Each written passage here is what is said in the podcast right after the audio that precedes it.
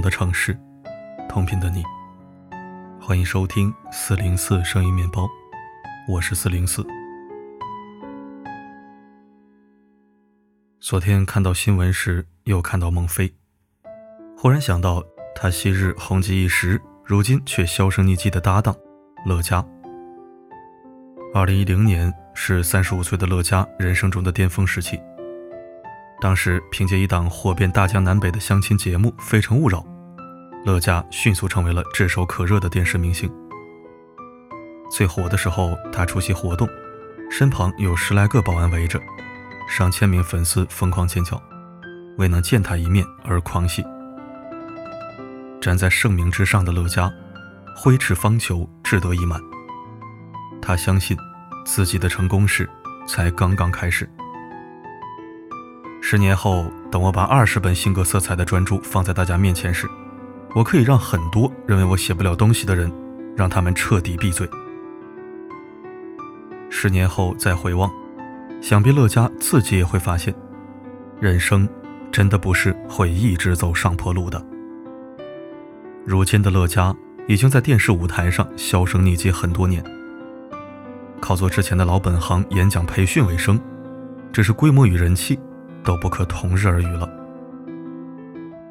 二零一八年，他在微博上心酸的自嘲：“看来这几年我混得很糟啊，现在已经沦落到要到人家年会上去做演讲了。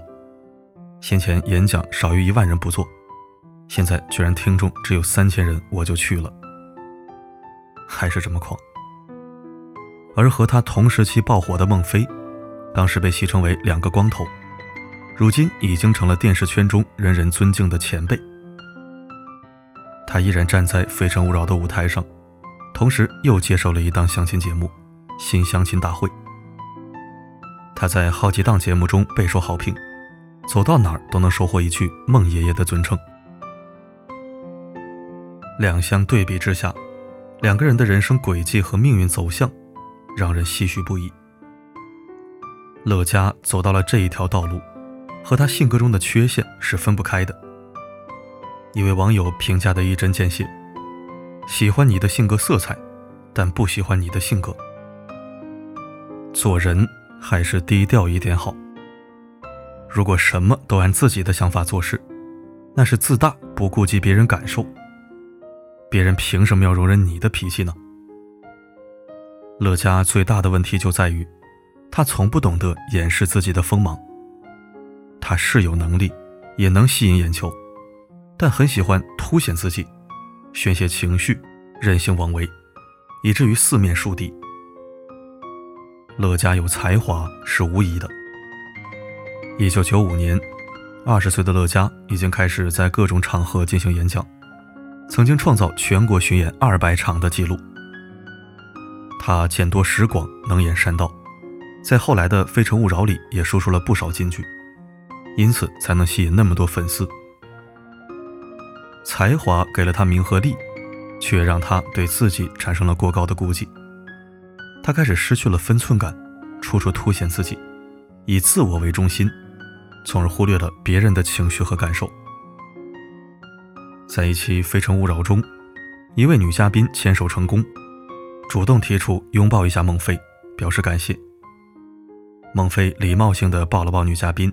轻轻的拍了拍她的后背，接着女嘉宾转向已经站起来的乐嘉，客气地说：“还有乐老师，我非常喜欢您。”但乐嘉的表现却让女嘉宾有些尴尬，他双臂环抱住女嘉宾，身体紧贴，还神情暧昧地说了一句：“有个问题要问你。”他问女嘉宾：“你抱我和抱孟非的感觉有什么不一样的？”女嘉宾不明所以。只好含糊其辞地说：“乐嘉老师和孟爷爷我都喜欢。”乐嘉不依不饶，继续问：“我没问你喜不喜欢谁，而是你抱的感觉有什么不一样？”女嘉宾大为窘迫，结结巴巴地说：“感觉，我觉得您的感觉给我就是更，你懂的。”乐嘉这才满意，摸着胸口大笑：“我懂的，我懂的。”这个对话让全场的人都非常尴尬。女嘉宾来《非诚勿扰》是来干嘛的？是来找对象的。那自然他和自己的对象才是重点，而不是你乐嘉。这个时候真的没有必要去凸显自己了。女嘉宾下场后，孟非总结道：“说到拥抱，我们和女嘉宾只是一种工作和服务的关系，而他们都是别人的女友或太太，所以拥抱应该是礼仪性的。我这个尺度这样才符合我们的身份。”一番话，让乐嘉和孟非高下立判。但孟非和乐嘉合作久了，由于矛盾逐渐拉大，频频被传出不和，甚至在合作最紧密的时候，他们俩都没有在微博上互相关注。有传言说，两人爆发过一次最激烈的冲突。从他们当时发的一些微博中，也能闻见火药味。乐嘉发。世间有人谤我、欺我、辱我、轻我、骗我、贱我，如何处置？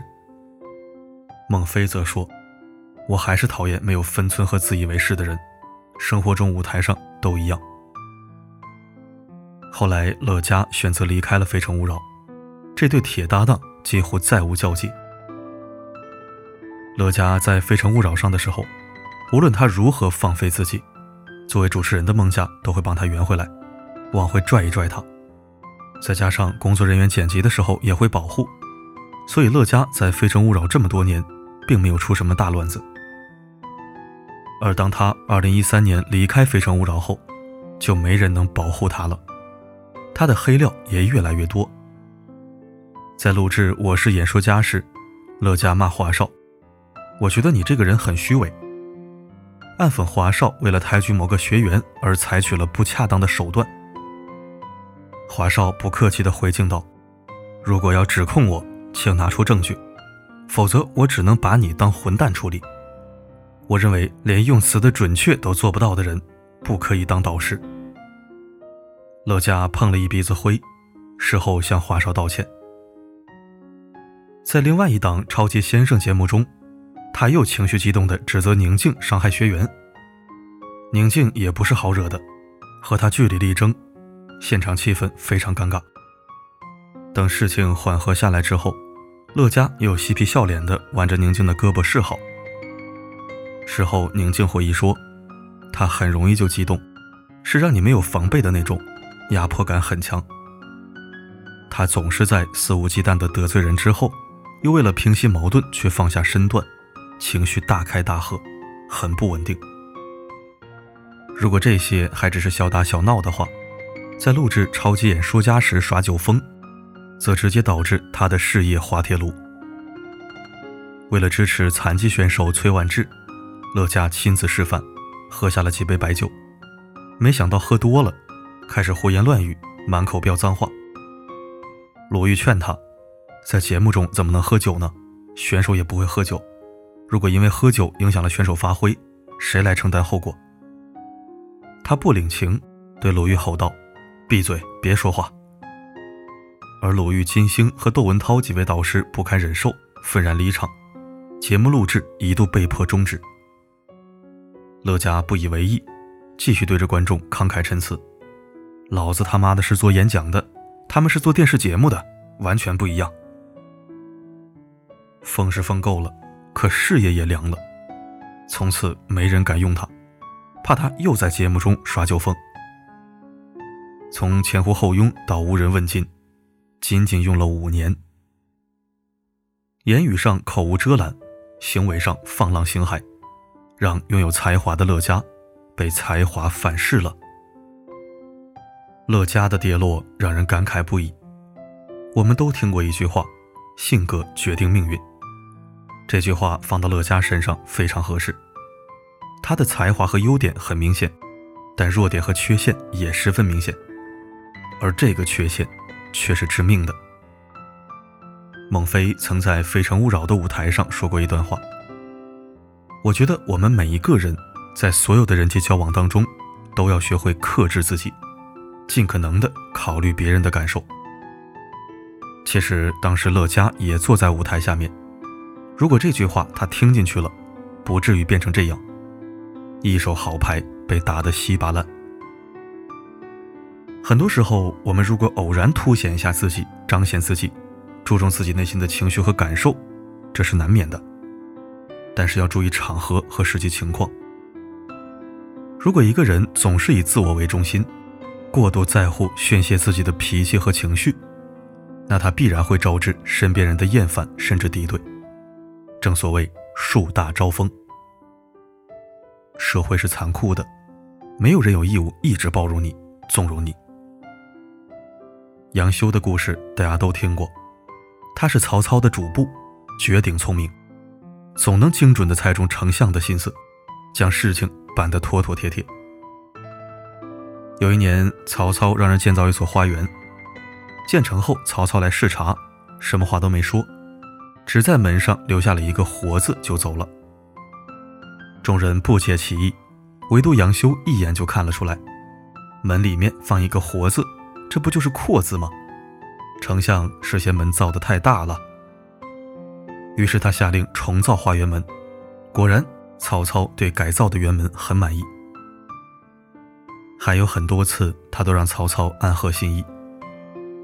这个人很聪明，但他的缺点就是太聪明，从而倚仗着聪明，到处凸显自己，卖弄自己。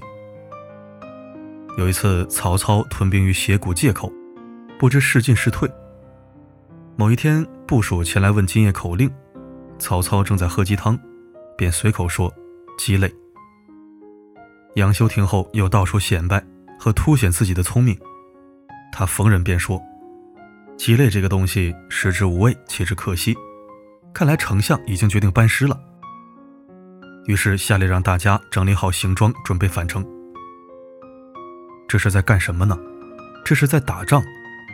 杨修这是犯了兵家大忌，扰乱军心。曹操都还没有下令，他班门弄斧，说什么班师回朝。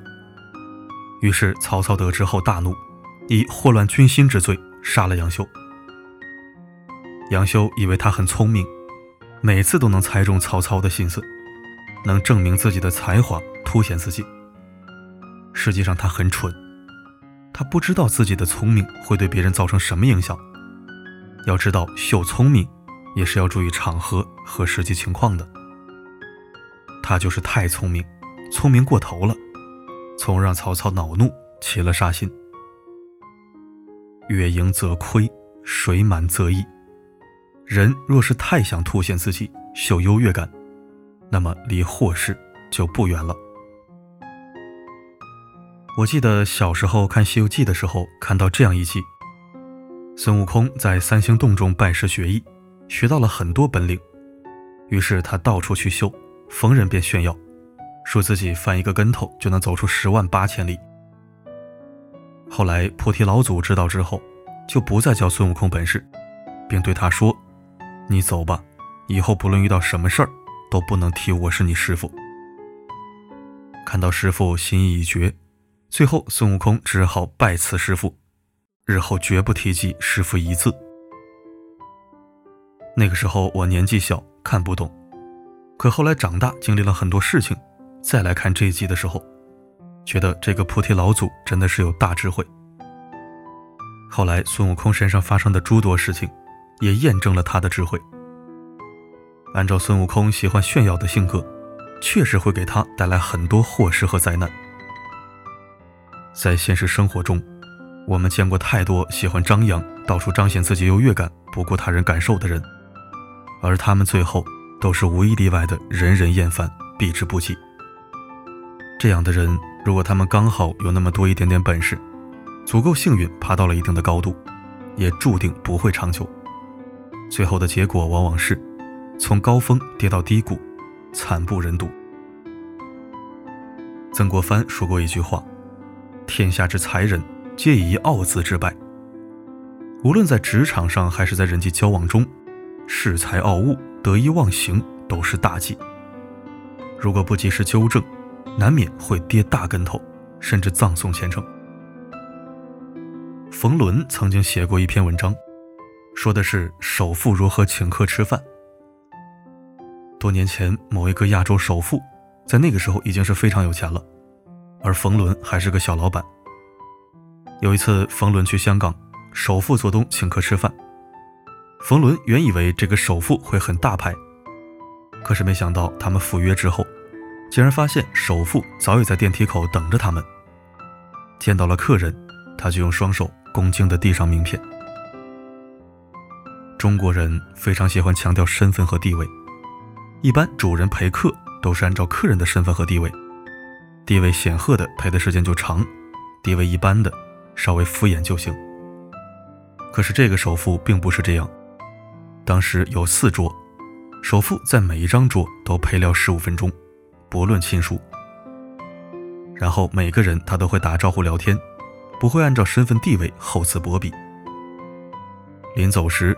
他还跟大家握手告别，每个人都要握到，包括服务人员。他让每个人都感觉舒服。为什么他的生意越做越大？因为每个人都愿意和他做生意。这一餐饭让冯仑学到很多。他说：“芸芸众生中，很多人感觉自己越来越牛逼，走到哪儿别人都得跟着他起哄。你不鼓掌，他不开心。”你不拎包，他也不开心；你不吹捧他，他还不开心。反而像他这样真正的成功人士，就和别人很不一样。他的存在只让人感到舒服。首富教给他八个字，他一直记在心里：创造自我，追求无我。有了自我之后，就要追求无我，无我。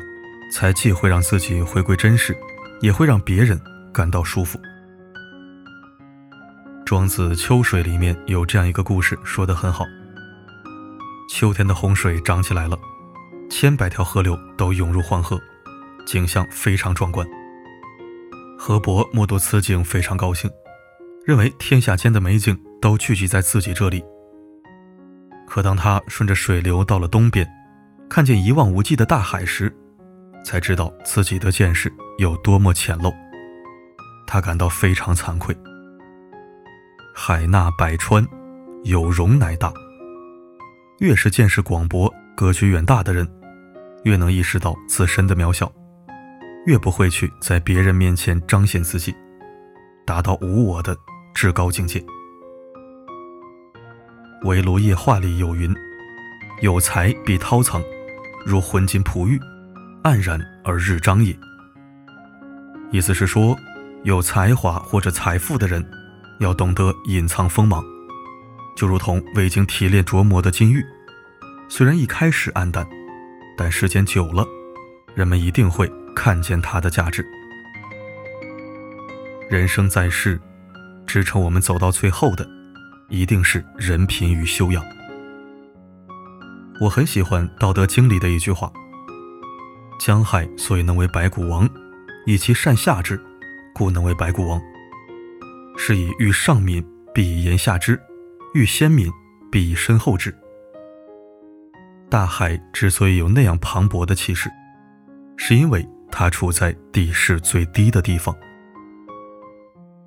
一个真正聪明的人，一定会低调谦卑，在人群中不会太过于招摇和高调。